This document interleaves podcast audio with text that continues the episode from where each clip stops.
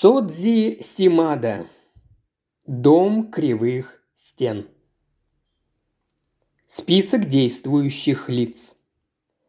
Обитатели дома дрейфующего льда.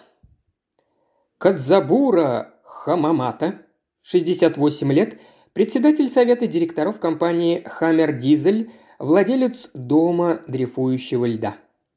Эйко Хамамата, 23 года его дочь, Кохей Хаякава, 50 лет, домоправитель и водитель по совместительству. Тикако, 44 года, его жена домработница. Хару Кадзивара, 27 лет повар. Гости. Эйкити Кикуока, 65 лет, президент компании Кикуока Беаринг. Куми Айкура, 22 года, его секретарша и по совместительству любовница.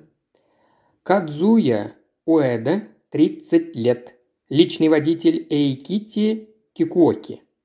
Митио Канаи, 47 лет, директор Кикуока Беаринг.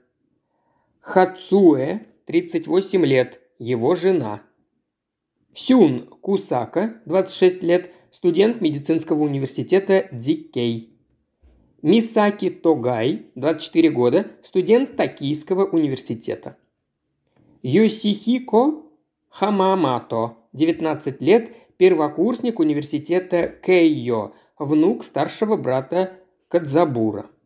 Сотрудники полиции и связанные с ними лица. Сабуро Усикоси, старший инспектор управления полиции города Сапора. Отзаки, инспектор того же управления. Акума, помощник инспектора управления полиции города Ваканай. Анан, патрульный полицейский того же управления. Киоси Митарай, астролог. Кадзуми Исиока, его друг. Пролог. Я сумрачный король страны всегда дождливый, Бессильный юноша и старец прозорливый давно презревший лесть советников своих, скучающий меж псов, как меж зверей иных.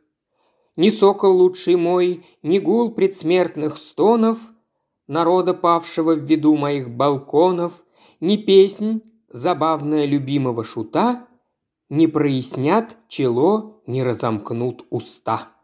Шарль Бодлер На юге Франции, в местечке Отриф, находится необычное сооружение, известное как идеальный дворец Шеваля. Его построил в одиночку обыкновенный небогатый почтальон Фердинанд Шеваль. На строительство, завершенное в 1912 году, у него ушло 33 года. У создателя этого сооружения были определенные проблемы с выбором стиля. Тот получился эклектичным. Здание соединяет в себе мусульманскую мечеть, индуистский храм и пастуший домик в швейцарском духе, пристроившийся у входа, напоминающего ворота средневекового европейского замка. Однако, несмотря на такую смесь, это настоящий дворец, подобный которому видел в детстве каждый ребенок. А глупые и путанные рассуждения взрослых об архитектурных стилях экономической целесообразности и впечатлений, производимым творением Шеваля, лишь делают их собственные жилища в Токио убогими тесными крольчатниками. Шеваль, несомненно, был человеком малообразованным. В оставшихся после него записках, полных орфографических ошибок, он жаром говорит о том, что неведомым образом ему открылось божественное откровение, позволившее воздвигнуть подобное сооружение. Все началось с того, что Шеваль, занимаясь доставкой почты, принялся собирать в карманы попадавшиеся ему по дороге камни необычной формы. В то время ему было уже 43 года. Вместе с сумкой почтальона он стал вешать на плечо большую корзину, куда складывал камни, а позже обзавелся тележкой. Можно представить, как относились э, жители скучного сельского местечка к странностям своего почтальона. Не обращая ни на кого внимания, Шеваль приступил к закладке фундамента будущего дворца. Материалом ему служили собранные камни и цемент. Строительство здания заняло 33 года. Длина сооружения составила 26 метров, ширина 14 и высота 12 метров.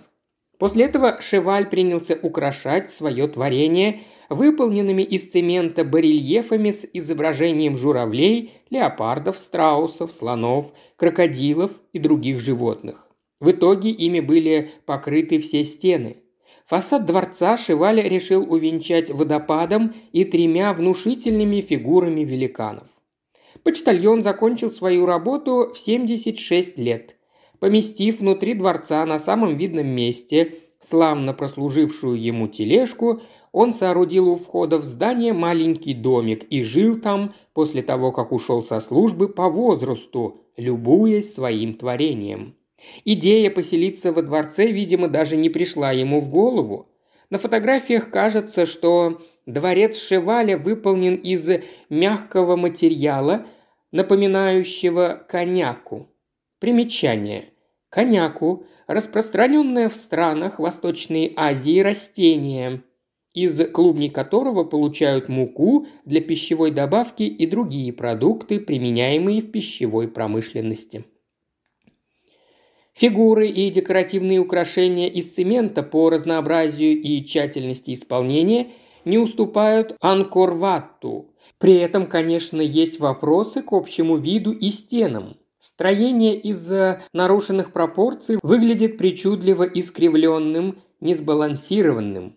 Люди, не питающие интереса к таким вещам, творение Шиваля, на которое он потратил полжизни, возможно, кажется бесполезной диковинной чем-то вроде груды металлолома. Односельчане, ничтоже сумняшиеся, называли Шиваля помешанным, хотя его творческий замысел имеет что-то общее с творениями гениального испанского архитектора Антонио Гауди.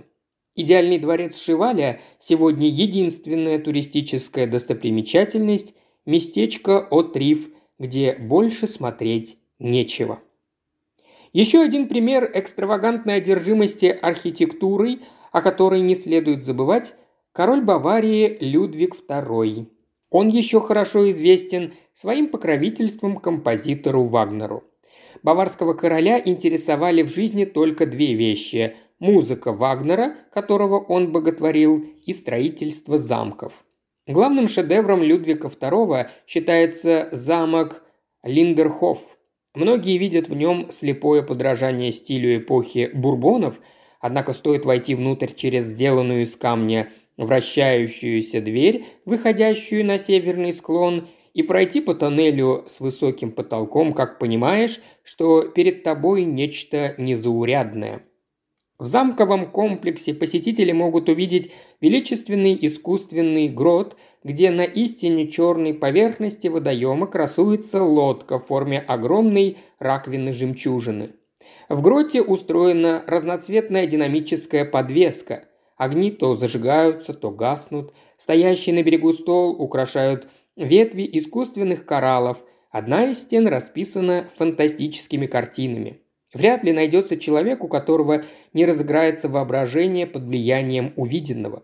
Говорят, когда почитаемый королем Вагнер ушел в мир иной, Людвиг II каждый день уединялся в этой сумрачной пещере и обедал за декорированным фальшивыми кораллами столом, с грустью вспоминая встречи с композитором.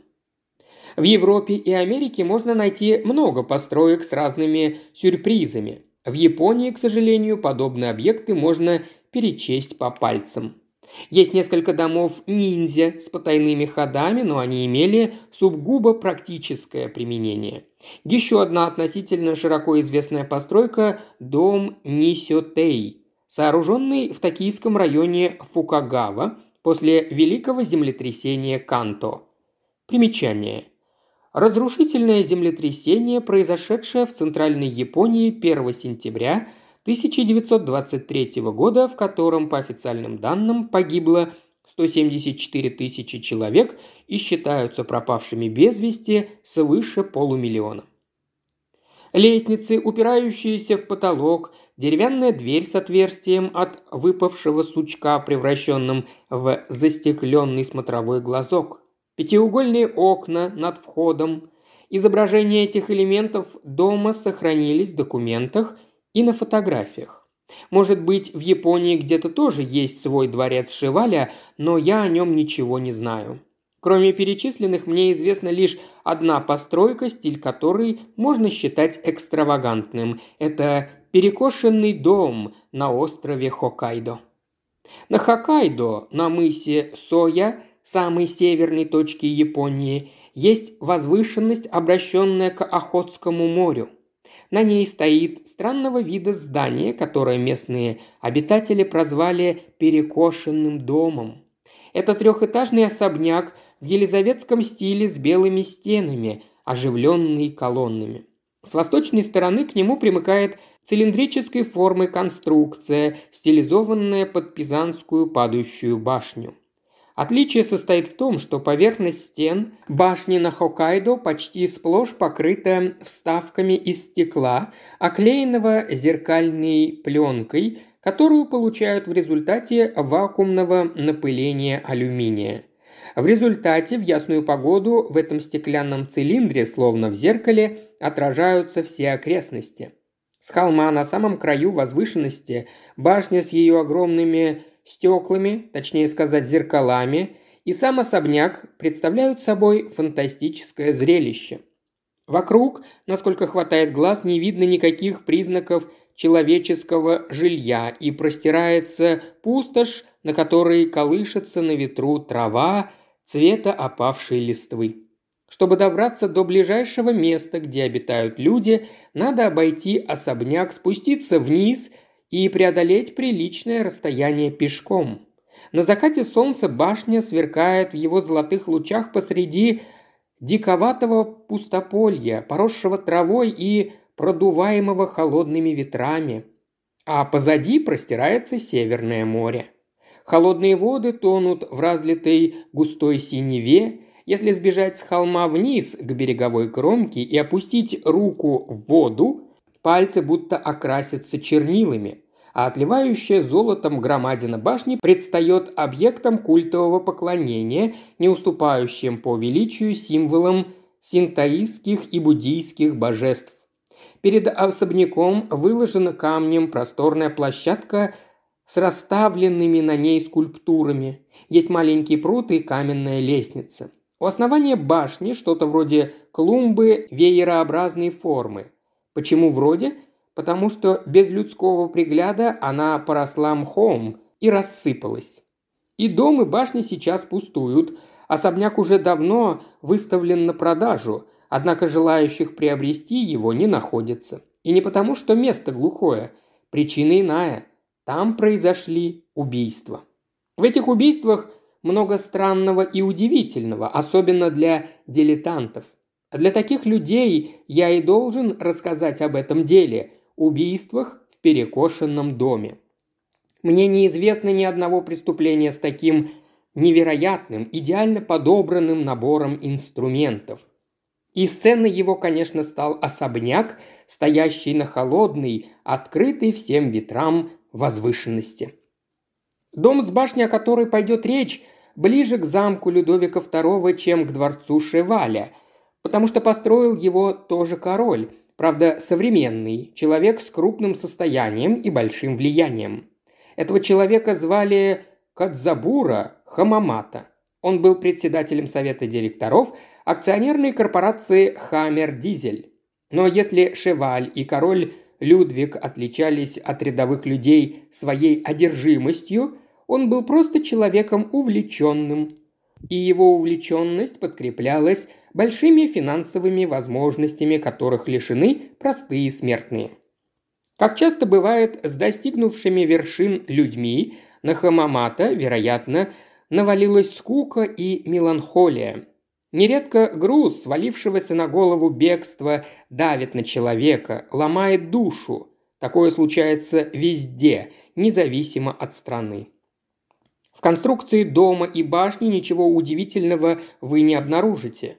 Внутри, конечно, достаточно всяких переходов и закоулков, но не настолько, чтобы можно было всерьез в них заблудиться.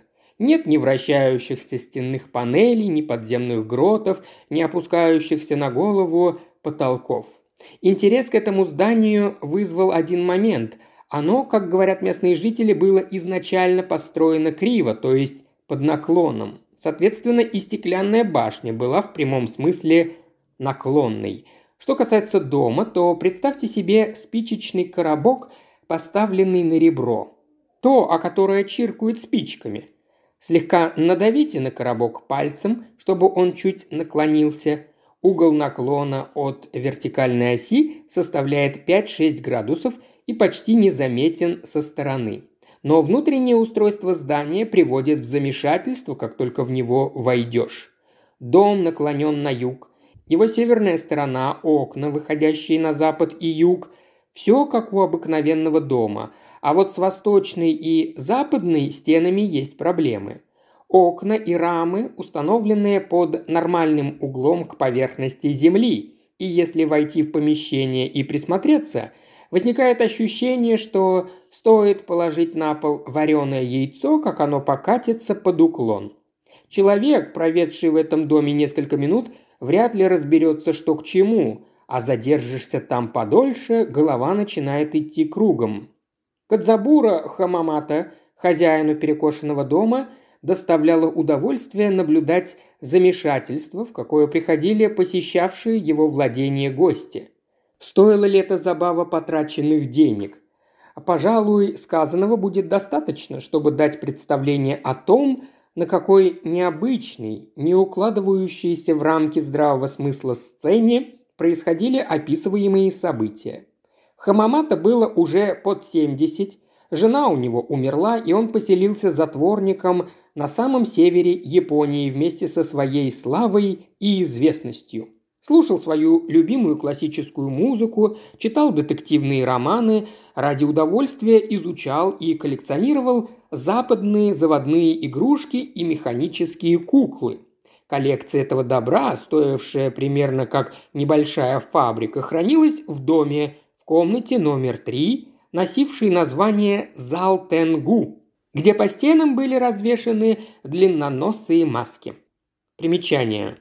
Тенгу – происходящие из Китая персонажи японского фольклора, изображавшиеся обычно в виде человека высокого роста с длинным носом, часто с крыльями. Широкое распространение в Японии получили маски тенгу, обычно выкрашенные в красный цвет. В этом зале сидела большая в человеческий рост кукла, которую Хамамата величал Джеком или Големом имея в виду старую европейскую легенду о глиняном великане, оживавшем по ночам, когда разгуливалась непогода. Именно этой кукле суждено было сыграть главную роль в непостижимых событиях, происшедших в этом особняке.